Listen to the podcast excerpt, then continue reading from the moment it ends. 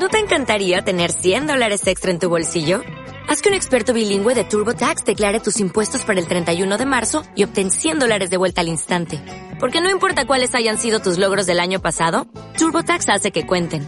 Obtén 100 dólares de vuelta y tus impuestos con 100% de precisión. Solo con Intuit TurboTax. Debes declarar para el 31 de marzo. Crédito solo aplicable al costo de la presentación federal con TurboTax Full Service. Oferta sujeta a cambios o cancelación en cualquier momento.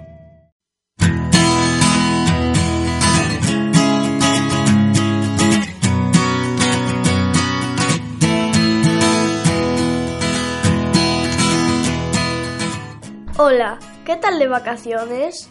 Yo bien, he hecho varias excursiones. Hemos ido a un parque arqueológico, hemos hecho senderismo y visto una catarata y por supuesto ido a la playa. En el parque arqueológico aprendimos muchas cosas con J, incluso cazar. Esperamos en breve poder hacerle una entrevista. Por favor, si podéis pasar, pasad por el blog hay fotos muy bonitas y que muestran lo bonito de la catarata y de la excavación. Esto es Crecer Soñando Ciencia.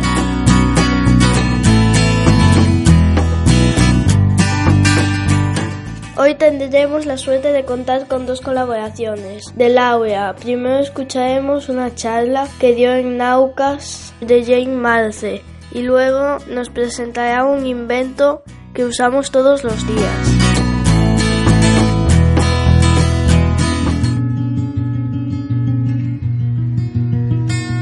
Hola a todos. Hace unos años, Daniel Torregrosa, en su estupendo blog Ese punto azul pálido, nos hacía una pregunta. Nos preguntaba quién es o fue el mejor divulgador de la historia. Y hoy lo que quiero es presentaros a mi candidata al título, la primera persona en escribir un libro de ciencia comprensible para una persona con poca formación en la materia. Una divulgadora que conocí gracias a un excelente artículo de César Tomé en el que la llamaba la Simov del siglo XIX, un apelativo perfecto para la gran divulgadora que fue Jane Marcet. Jane, nacida Haldiman, Nació en Londres el 1 de enero de 1769, en una familia de comerciantes y banqueros. De pequeña se crió en casa y se educó en casa junto a sus once hermanos, sin que hicieran distinción por cuestiones de género. Estudió biología, química, latín, historia. Pero, desafortunadamente, a los 15 años murió su madre y tuvo que asumir el mando de la familia. Eso quiso decir hacerse cargo de sus hermanos más pequeños y también hacer de anfitriona de los huéspedes de su padre, lo que le ofreció la oportunidad de conversar con famosos literatos y científicos, aunque su pasión por la ciencia vendría más tarde. Antes se sintió muy atraída por la pintura, gracias a un viaje que hizo a los 17 años con su padre a Italia, y en el que tuvo la oportunidad de aprender de los retratistas ingleses Joshua Reynolds y Thomas Lawrence. Además, esta formación artística la convertiría más tarde en la propia ilustradora de sus obras. Yo, como no soy como Jane, que mi formación artística es con un 6 y un 4, aquí tienes tu retrato, he tenido la suerte de contar con el talento de Ana Jiménez de Gatetes para que me ilustre la charla no con suerte.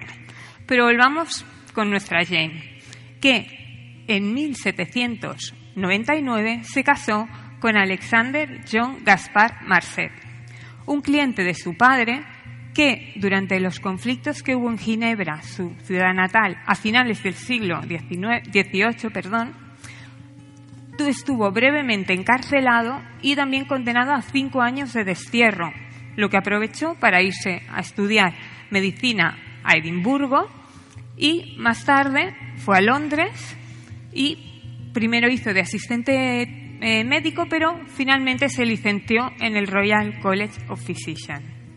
Alexander hizo clases de química durante 14 años en el Hospital Guy, hasta que gracias a la herencia que les dejó el padre de Jane, pues ya pudo abandonar la práctica clínica para dedicarse totalmente a la química.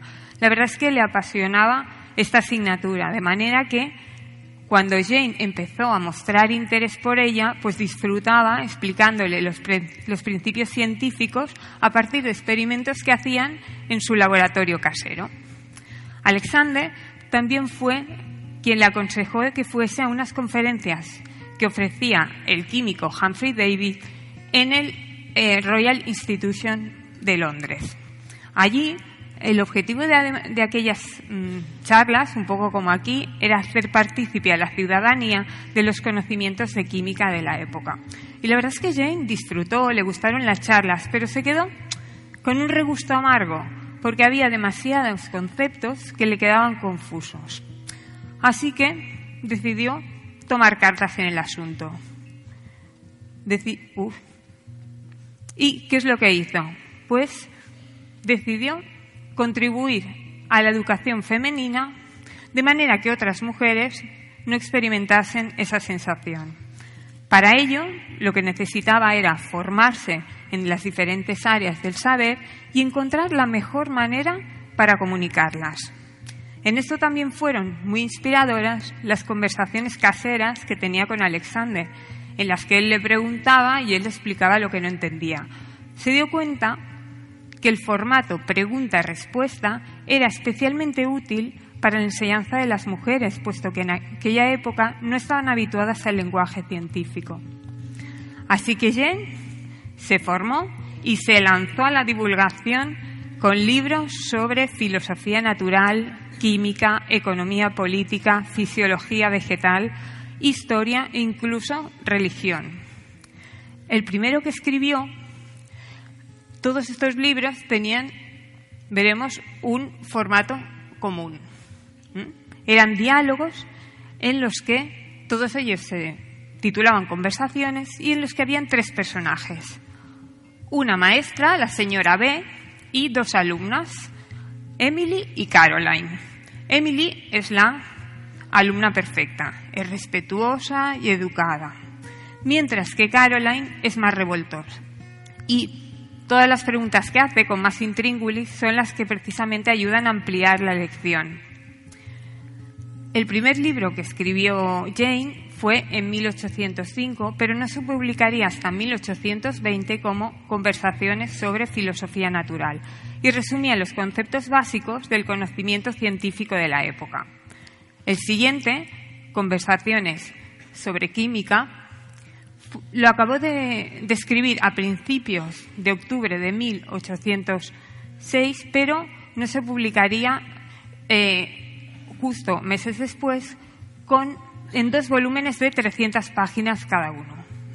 El propósito del libro estaba claro, era ofrecer al público, en especial al sexo femenino, una introducción a la química pero no era un libro que solo atrayese a las mujeres, sino a todo aquel que sentía interés por la ciencia, pero no contaba con la formación necesaria para comprenderla. Este libro, además, la autoría de Jane realmente no apareció hasta en la duodécima edición, al parecer por un conflicto de intereses con la investigación en química de su marido. Esto hizo que el libro fuese atribuido a otras mujeres que escribían sobre ciencia en la época, como Sarah Mary Fitton o Margaret Bryan. Sarah Mary Fitton había escrito conversaciones sobre botánica que, por otra parte, muchas veces erróneamente se atribuyó a Jane. Que una por la otra. A nivel internacional, el libro fue traducido al alemán, al francés y al italiano, alcanzando 16 ediciones en Gran Bretaña, cuatro en París, una en Ginebra, una en Alemania y 23 en Estados Unidos. En Gran Bretaña, el libro se utilizó como una guía de lecturas populares sobre química, mientras que en Estados Unidos se modificó para utilizarlo como un exitoso libro de texto. Solo deciros que cuando Jane tenía ya 84 años y la edición de Gran Bretaña era la decimosexta, el libro ya había vendido 20.000 copias en Gran Bretaña y 140.000 en Estados Unidos. Además, este libro se caracterizó por su precisión y rigor, puesto que Jane siempre estuvo atenta a su continua actualización. Por ello, a resultas de ello, me está haciendo Michael Faraday recibió una carta de Jane en la que le pedía incorporar sus descubrimientos a la siguiente edición, cosa que le hizo muchísima ilusión a Faraday porque gracias a la lectura del libro de Jane había desarrollado su interés por la química y había decidido dedicarle su vida. Humphrey David también recibió la visita de Jane cuando le pidió incorporar los dos elementos que había descubierto, el sodio y el potasio. Jane, además, a nivel personal, los Marcet se fueron a vivir a Ginebra en 1820. por desgracia, Jane murió, eh, Alexander, perdón, murió dos años después y ella, tras recuperarse, volvió a Londres, donde siguió actualizando sus libros y escribiendo otros nuevos. El material más nuevo lo dedicó a los más pequeños seguramente pensando en sus nietos. Su gramática para María fue, se convirtió en todo un clásico. Jane nos enseñó que el ingrediente básico para divulgar es la pasión. Y a mí me gustaría dedicar esta charla a una persona cuya pasión llevó a fundar una editorial, cuya pasión transmite a todas las personas que tiene alrededor y que particularmente a mí me ha dado la oportunidad de dedicarme a lo que más me apasiona. Dedico esta charla a mi divulgadora favorita que es Ollana Iturbide.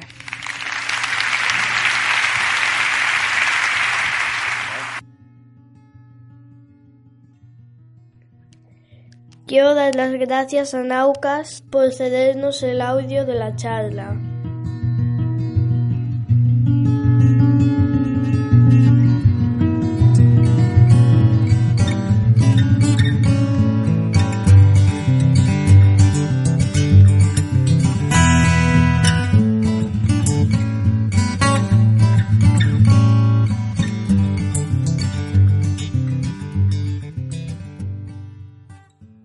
Hola Yolanda, hoy vamos a hablar de un electrodoméstico que está presente en cocinas y en muchos lugares de trabajo, el microondas.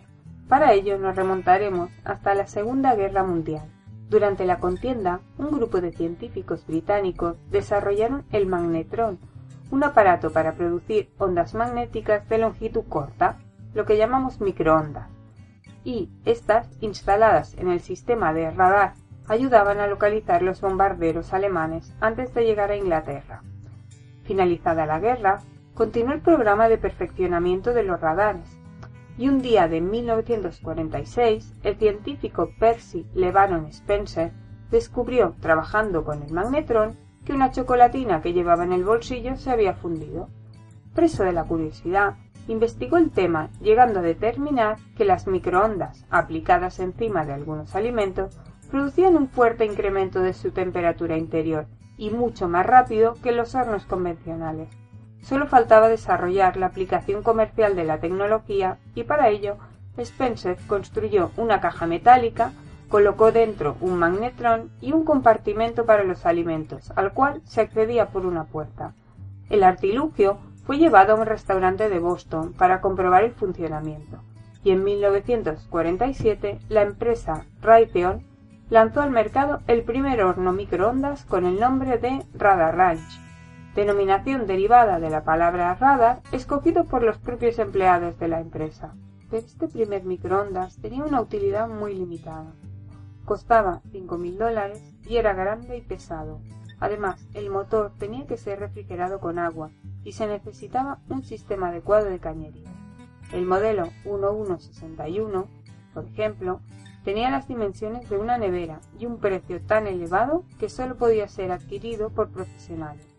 Futuras evoluciones redujeron las dimensiones, sustituyeron la refrigeración de agua por otra de aire y los precios disminuyeron a la mitad. Pero aún así, la clientela potencial no iba más allá de bares, restaurantes y supermercados. En 1955, una empresa nombrada Tapan comercializó el primer microondas realmente doméstico, al precio de 1.295 dólares. Raytheon contraatacó en 1967 a través de la filial Amana, con un modelo más pequeño, seguro y fiable, y con un precio drásticamente rebajado a 500 dólares. A partir de entonces, se multiplicarían los fabricantes con una oferta creciente y una disminución generalizada de precios, hasta que en 1975 las ventas de hornos microondas superaron por primera vez las del horno de gas. Muchas gracias, Laura. Con tu explicación, le perdimos el miedo al microondas.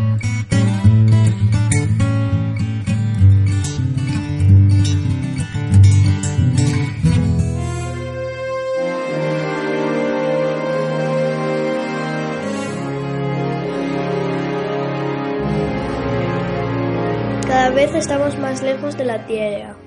Ya hemos pasado de Saturno y nos acercamos a Urano. Urano es un planeta gigante y helado. Es frío porque está a 2.800 millones de kilómetros del Sol.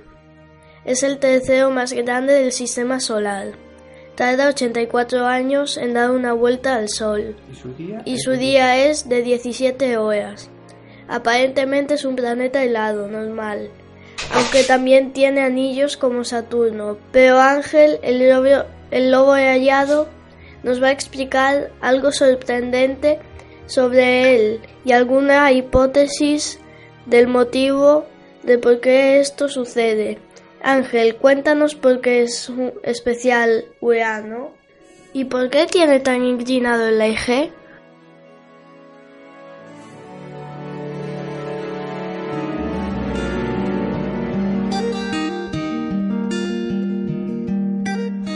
By a under the shade of tree. Hola Yolanda. Pues sí, el planeta Urano es un cuerpo muy interesante. También porque es representativo de un tipo de objetos que tenemos dos en el sistema solar. Tanto Urano como Neptuno son planetas que denominamos gigantes de hielo. Son planetas típicamente gaseosos, al igual que Saturno y Júpiter, pero debajo de las capas de gas que vemos sobre las partes exteriores de la atmósfera de, Urano y de Neptuno, eh, se encuentra una gran concentración de hielos, de hielos de agua, de metano y de amoníaco, que están mezclados con hidrógeno y silicatos, y por eso es por lo que se conocen a estos planetas, este tipo de planetas, como gigantes de hielo. Además, el planeta Urano, aunque es bastante grande en comparación con la Tierra, en, en él cabrían 63 veces nuestro planeta, su masa no es tan grande, es solo 14 veces la masa de la Tierra, lo que indica que tiene relativa poca densidad. También por, por las características físicas que Urano posee de los gases y el hielo eh, con un núcleo rocoso en- en su interior tarda 84 años en darle una vuelta completa al Sol. Pero lo más curioso es precisamente lo que me has preguntado, la forma que tiene Urano de girar. Porque el eje de rotación de- del planeta Urano es muy distinto al eje de rotación que tienen el resto de los planetas. Porque parece que va tumbado, parece que va completamente tumbado. De tal forma que siempre hay, hay solamente uno, uno de los hemisferios que está dando al Sol, mientras que en el otro hemisferio no da el sol durante un montón de tiempo. De hecho, un hemisferio se, tra- se pasa 42 años recibiendo siempre la luz del sol y otros 42 años que está en completa oscuridad porque no recibe la, la radiación de, de nuestra estrella.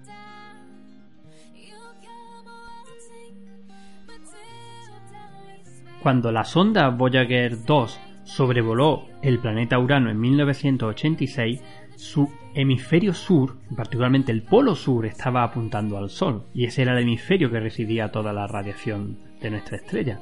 Sin embargo, eh, ahora, en 2007, de hecho, el 7 de diciembre de 2007, fue cuando comenzó la primavera en el hemisferio norte de, Urano y es cuando está empezando a recibir de nuevo un poco de, luz el otro hemisferio.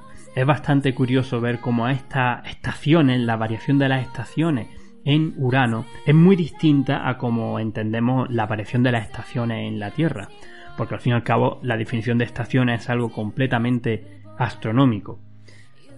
Pero ¿a qué se debe que el eje de rotación de Urano esté tan inclinado? Son 98 grados con respecto al eje de, de, la eclíptica, donde se mueven los planetas. El eje de rotación de la Tierra tiene 23 grados y pico. Bueno, hay varias ideas, pero la más aceptada es que durante la formación del sistema solar, posiblemente antes incluso de que eh, Urano estuviese completamente formado, un planetesimal o un objeto grande eh, chocó con Urano y lo hizo tambalearse de forma que su eje de rotación quedó completamente, casi, casi completamente perpendicular al, plano de, de, la eclíptica. Pero es un misterio todavía, y de hecho en Urano todavía existen muchísimos misterios, porque como digo, la única nave que ha pasado por allí es la Voyager 2 en 1986 y solamente pasó, no estuvo orbitando al, planeta, al planeta Urano. Hay muchísimas cosas que todavía desconocemos tanto de Urano como de Neptuno, de los gigantes helados. Y por eso precisamente su estudio, que incluso se puede hacer un poco desde Tierra, o con telescopios como el telescopio espacial Hubble, que es capaz de distinguir a veces alguna tormenta o alguna característica curiosa en, en la superficie de Urano, pero necesitamos realmente una misión espacial que vaya a este tipo de objetos para primero revelarlo en detalle y segundo conocer un poco mejor los misterios de estos cuerpos tan misteriosos y asombrosos como son los gigantes planetas helados.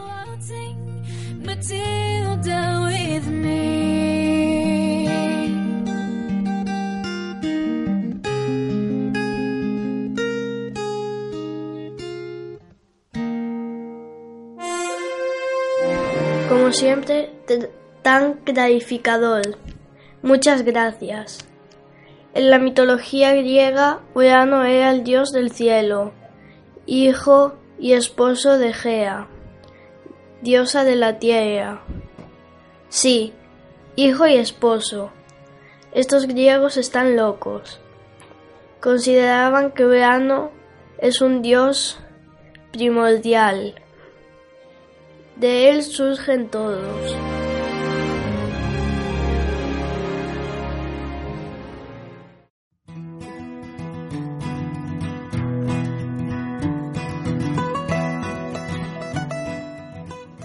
Este mes pasado tuvimos de actualidad la, la, sonda Cassini.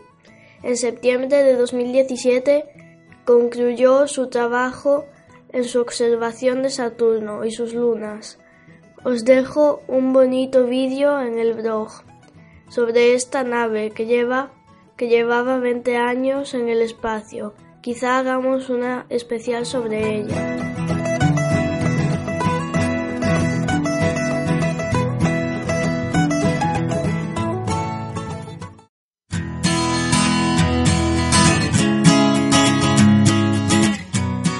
Y ya con esto nos despedimos. Acordaos que nos podéis seguir en Twitter como arroba crecer ciencia,